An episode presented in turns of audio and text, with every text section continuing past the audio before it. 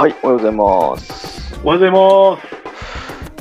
はい、TJ クレブ、えー、梅雨時の配信ですけども、梅雨時です。す。死ぬほど雨降ってましたよ。いやー、今日は良かったですね。もう営業でびっしょびしょでして。あいや、まあ、それはもう必要経費なんじゃないですか。雨の時の移動は。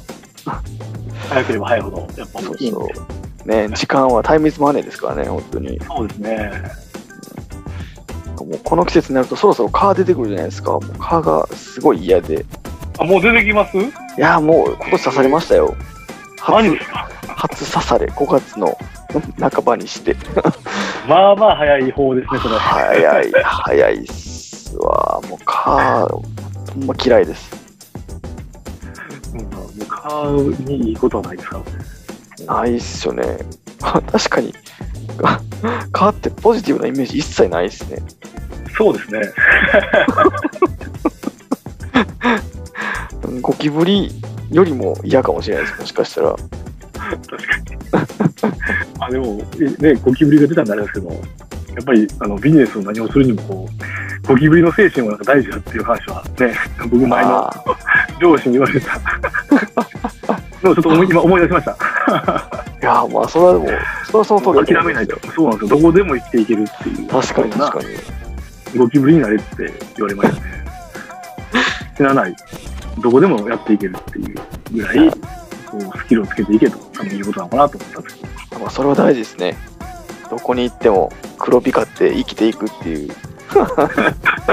顔、顔も僕黒いんで、ちょっとそれは、いいかなと。そこから体現体現してるっていうことで、じゃあ。いやーえー、っとですね。さて、今日の今回のテーマ。はい。今日ちょっと話したかったのが、ええっと、なんか、よく、その、まあ、特にベンチャーの方とかで、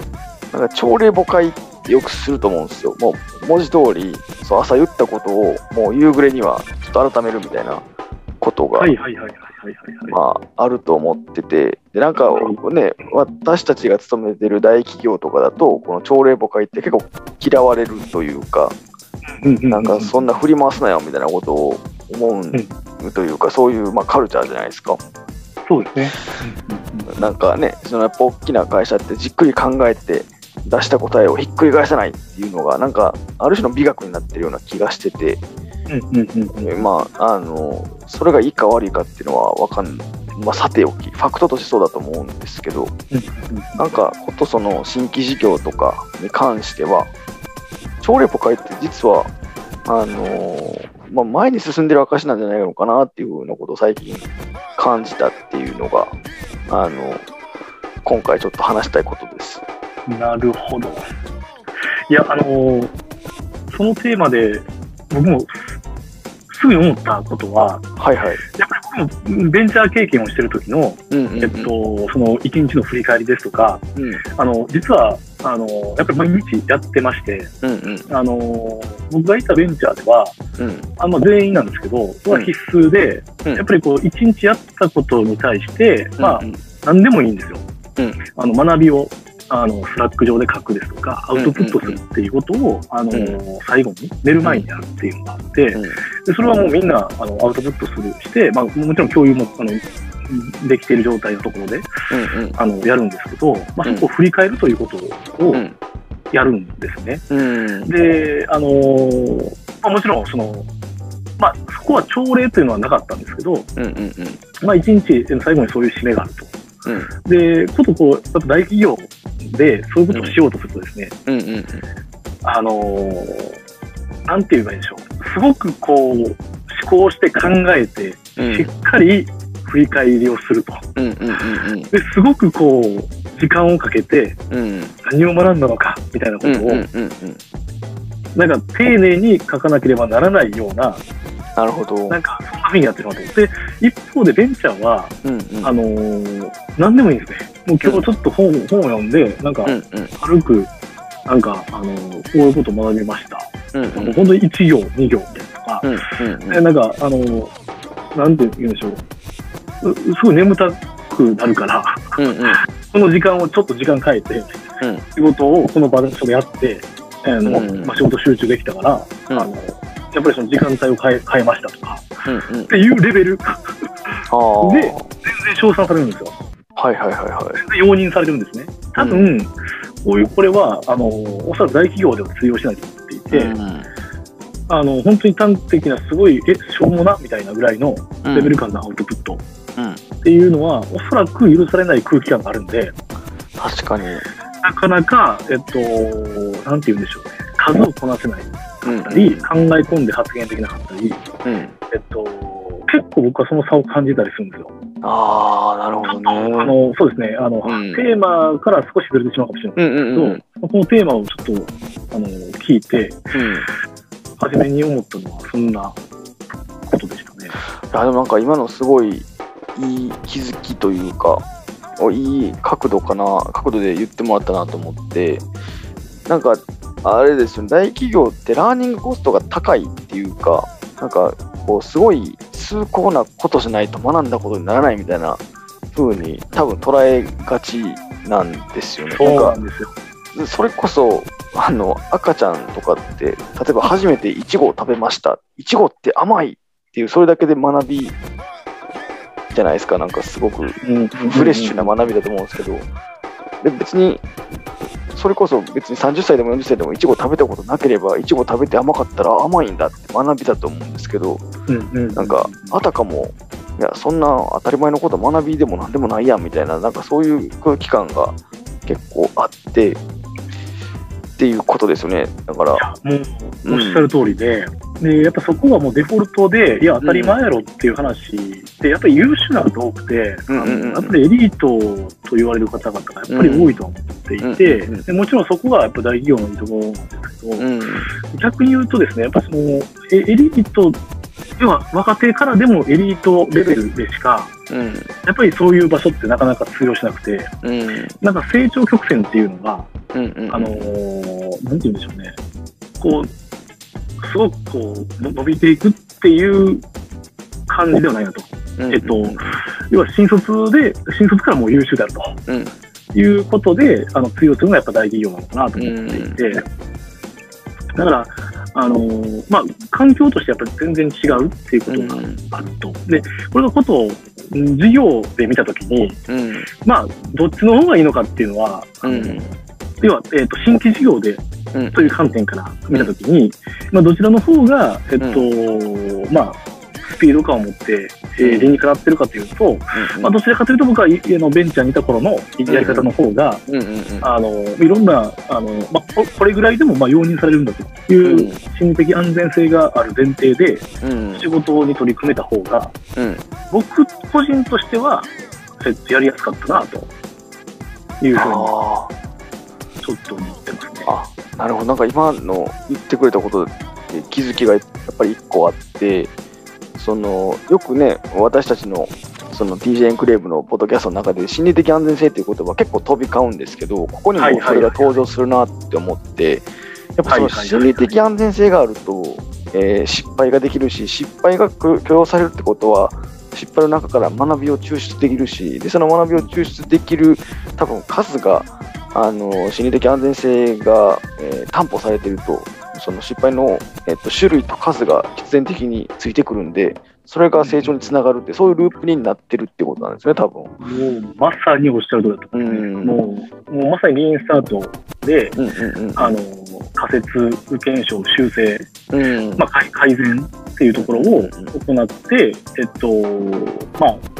自分たちが思っているうん。目標感に、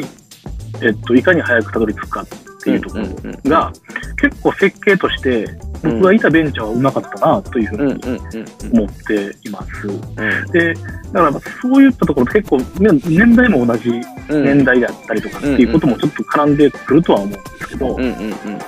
なんか、あのーまあそういう意味では、そういうところがやっぱり一番その、新規事業をうん。やる中で、えっと、うベンチャーが大企業に勝つうんための、まあ、スピードっていうのがすごく大きな、うんうんあの、要素に、うん。よよ活用素になってくると思うんですけど、うんうん。まあ、そういう観点が、まあ、スピードにつながっていってるのかなと。で、一方でやっぱ大企業の中でうん。新規事業を行うという中で、そこがどう連携させれるのかというところちょっと難しいなとは思っていて、うん、そうですよね。いい大企業の中でも新規事業とはいえ大企業なので、うん、僕はちょっとやっぱり、ベンチャーに出向していた頃と比べると、うんうん、でもやりづらさは感じていると。いう形ですね。全然やっぱり注意されます。あ確かに、ね、レベル化ですとか、まあなんか、うん、えっと、全然そこ忖度できないので、ですとか、うんうんうん。なんかもっとこう、あの、この人を思うばかってこういうふうに言った方がいいよみたいなとか、うん、結構そういう注意を受けたりするんですよね。そんなことね、なかったんですよ、ベンチャーにいた頃は。やっぱりだからそういったところがやっぱり、えー、気にかかるんでしょうね、そういう優秀な方々っていうのは。ああ、そう、すごいわかりますね。うん。うん、少し思ってますね。うんなんかあれですよね、なんか今のここまでの話をちょっと違う言葉で言うと、まあ、例えばその1日にその仕事に、えー、投入できる時間を、まあ、ちょっと分かりやすく、例えば10でするなら、その10の時間を使って、多分その大企業だと、なんか必死にどの方向に進むか考えて、一歩進むか進まないかで1日が終わるんだけれども、ベンチャーの場合だと、まあ、その10っていう時間をもうフルに活用するから、なんかもうとりあえずいろんな方向に一歩踏み出し、ま、踏み出しまくって、で、えー、あっちでもない、こっちでもない、東行ってみて、あ、ちょっと違うから西かな、いや、でもやっぱり北かなみたいな感じでガーって試していくうちに、あ、え実は北北西が一番いいんだみたいなことに気づいて、そっちに一歩踏み出す、それがいいっていうふうに学ぶみたいなことを同じその10の時間でたどり着くみたいなことがなんかその時間の使い方もそうですしそのやっぱ仮説検証を繰り返す数が例えば同じ10っていう時間があるんだったらそこに詰め込めるその仮説検証修正詰め込める仮説検証修正の数の差に現れてるんだなっていう気が今の話を聞いて思いましたね。なんかね、一歩踏み出すのに、もういちいちもう、えっと、ちょっと、あの、マネジメントの何々さんの意見を伺わないとか言ってると、もう一日終わっちゃうじゃないですか。いやそうですよね。うん、でもそれがね、ベンチャーの場合だと必要ないというか、逆に待ってると怒られるっていう風な感じかなとも思うんで、なんかそっちの方がある種健全なんじゃないのかなっていう気が、個人的にはしてますね。いや、もう、そうですね。そあと、もう一つ、あのー、あるのが、あ、えっと、打ち合わせの時間とか、えっと、ここもですね、うん、まあ、ちょっと前回のエンクレーブでも話してるかもしれないんですけど、うんうんうん、あのー、まあ、これもちょっと、まだベンチャーの大変になっちゃうんですけど、うんうんうん、30分で絶対終わるんですよ。うん、絶対終わると、うんうんうん。終わらなければならないと、うん、いうような、もう時間が全てだと。うんうんうん、いうことで、絶対にそうなんですよ。うん、で、なので、あの、そんな凝ったビあのメモもいらないですし、うんうんうん、むしろ、あの、話しながら箇条書きでメモをすると。うん、あの別に文章である必要もないと。いうぐらいで、えの進んでいくということなんですよね。で、本当にそれを改善するために、あ本当に30分で終わるために、うん、あの目で見て、うん、あの、なんですかね、時計を買ったんですよ、そういう。うんうんうんうん、30分で、あの、なんですかね、30分になるまでにこう赤くこう、うんうんうんうん、なっていくっていうね、あの、うん、なんかそういう目で、視覚で、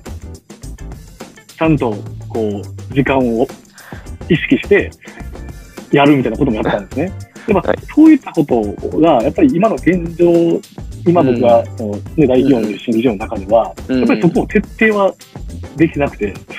で、この辺は、うん、今後はちょっと僕から提案していけないな、いかないといけないですね。あでも同じことを感じます。なんか、やっぱ、あのー、ね、今、新規事業やってる中で、そのベンチャーの方とあの打ち合わせすることって結構多いんですけど、なるほどあのまあ、ちょっとマイマインド的な話にもやっぱなるんですけど、まあ、例えば30分なら30分、1時間なら1時間で決めて、で、その打ち合わせの中で、なんかもうこれをつかみ取ろうっていうマインドが全然違うんですよね、その大企業とベンチャーの方だと。大企業だとなんかダラダラダラダラやっぱしてしまいがちで、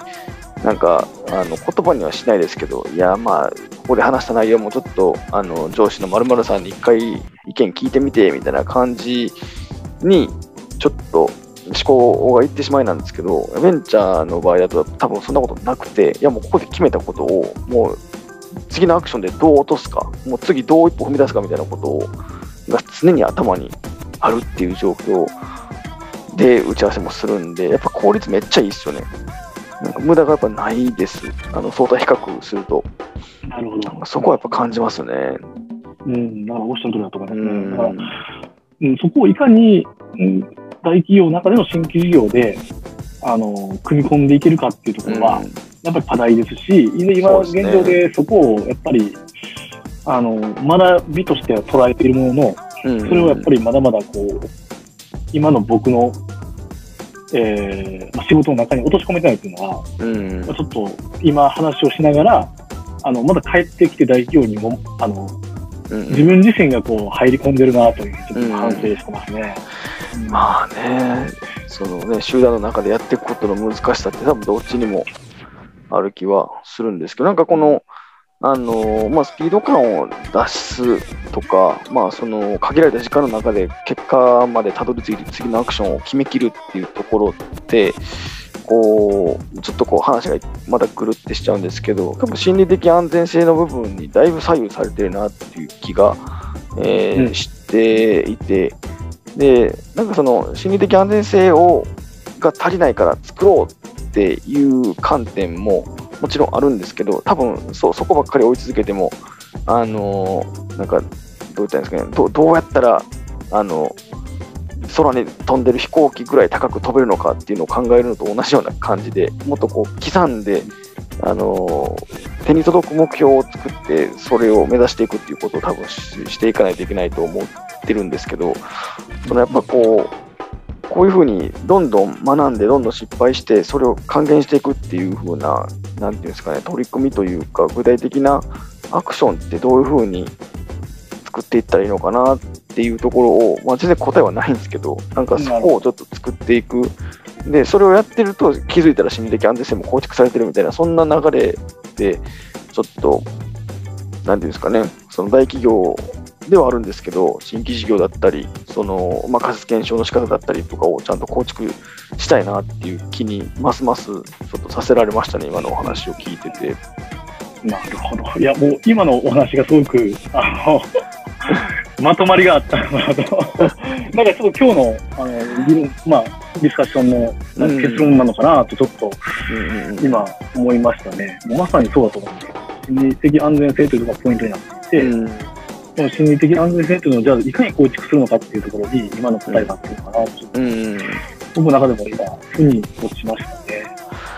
そうっすね。なんか結局、まあなんか、ね、テテーマにも紐づけると、まあ、朝礼誤解をするのって、なんかある意味成長の証なのかなっていうふうに思ってたんですけど、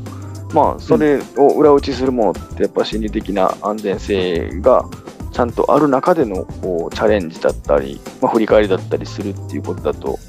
えー思うので、いや、やっぱ心理的安全性って、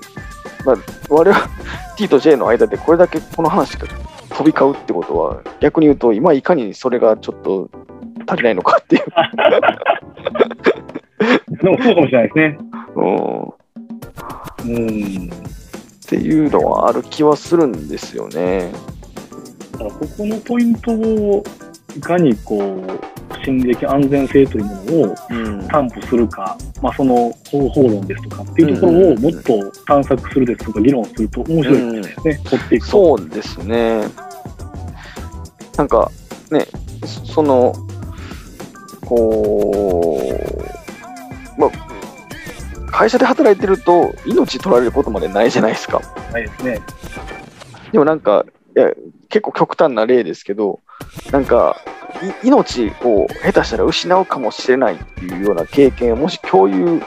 していたら、例えば T さんと J との間でそういう経験を共にしていたら、少々のことがあっても全然許せるじゃないですか。うん、なるほど。うんなんか、おお互いにこう道歩いててトラックにマジで引かれそうになったっていう経験をもししてたとしたら、なんかその後、まあなんかしょうもないこと、えーなんでしょう、なんか T, T さんの大事にしてたプリンを J が勝手に食べたとかあっても。別にゆ許せるじゃないですか。なんかそれに対して怒っても、なんかちょっと例が極端なんですけど、なんかそう、そんなことのような気もしていて、なんか一回ね、その個人同士だったり、まあ、その組織、グループ、部署単位で死にかけたとか、結構ちょっともうこれ、ほんま乗り越えれるんかみたいなものを一緒になって、こう、辛い時期とか難しい時期を歩んだっていう経験があったりすると、そこって心理的安全性って割と構築しやすいのかなっていうふうに今ちょっと思ってるんですけど、まあなかなかね、大企業で結構、あのそういう失敗とかを割と避けてきた人種が集まる場所なんで、それが構築しづらいのかなっていうのは、今ちょっと私の見立てとしてはありますね。なるほど、そうですよね。でしかも、まあ、お金もらえますからね。あそうそう、そうなんですよね。一人が、一人が何かこうね、仕事が例えばできなかったら、やっぱり仕組み化がされてるので、うんうんうんうん。やっぱりそこにえー存在意義をこう見出すっていうところを、うん本当に徹底的にやっていかないと、やうんっぱりなかなか、あの、うん、そあの心理的安全性というのをやっぱり構築しづらいっていうところは、うん、うん、組織としてあるかもしれないですね。そうですね。なんか会社がね、その働く従業員に意味を与える時代じゃなくて、従業員の方から会社に意味を与えていくみたいな、なんかこう会社とその働く、まあ、従業員という表現がそもそもちょっと古いなっていう気もちょっとしてるんですけど、なんか会社と、ね、そこで働く人の関係性がより対等になっていくっていうような流れって、今後どんどん出てくると思うんで、なんかその中でいかにその心理的安全性をもう最初からあるもんだと思わないんですけど、なんかそれをどういうふうに作っていくかみたいなところって、こういう大きな企業だと、まあ、特に新規事業とかだとそれが顕著だと思うんですけど、違う仕事でも、そういう心理的安全性をどう作るかっていう話は、やっぱ大事なんだろうなっていう気がしますね。いや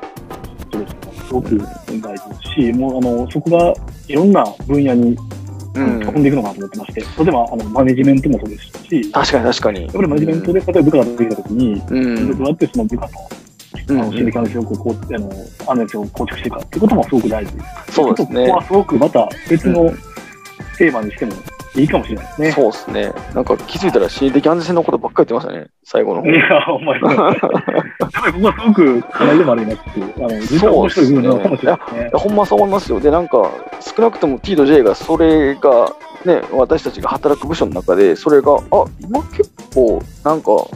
安全、心的安全性ってあるよねっていうところまで、もし仮にたどり着けたなら、なんか、ちょっとこう、まあ、それが直接事業がうまくいく要因になるかどうかわかんないですけど、もうちょっとこう、いろいろ、リーンに試してみたり、チャレンジしたりっていうことは、もうちょっと数が上がる気はするんですけどね。いや、おっしゃる。うん。なんか、そういう世界観を、まあちょっと30代の我々2人が、あの、アプローチしていってもいいんじゃないかなという気は、ね。はい。作る側、作り上げる側としてですね。そうですね。はい。という感じで、はい。ちょっとはい。話が若干あっち行ったり来たりしましたけど、うん。まあ、すごく、あの、面白い話が、面白いですね。はいちょっとこれは別途テーマで。そうですね。深掘っていきたいなと、はい、思います。はい。はい、じゃあ今日はこんな感じですかね。えーそれでは、えーよければ、えー Spotify、Apple Podcast などの、えーポッドキャストチャンネル登録をお願いします。また、ツイッターで、ハッシュタグ、TJ エンクレーブでコメントや感想など、どしどしお待ちしております。ありがとうございます。今日の TJ エンクレーブの読み上げはちょっとお気に入った感じで、よかったな。毎回なぜかこう、緊張するんですよね。そうですね。ちょっと前回ね、あの、飛んでたんで、今回は丁寧にやって いただいたかなと思います。はい。こじゃあ、からちょっとまだ丁寧にやっていきますよ。や、ワイルドでいいんじゃないですか？はい。まあ、その時の気分で 行きましょう。はい。じゃあ、えーまた次回も聞いてください。ありがとうございました。はいまたバイバイはーい。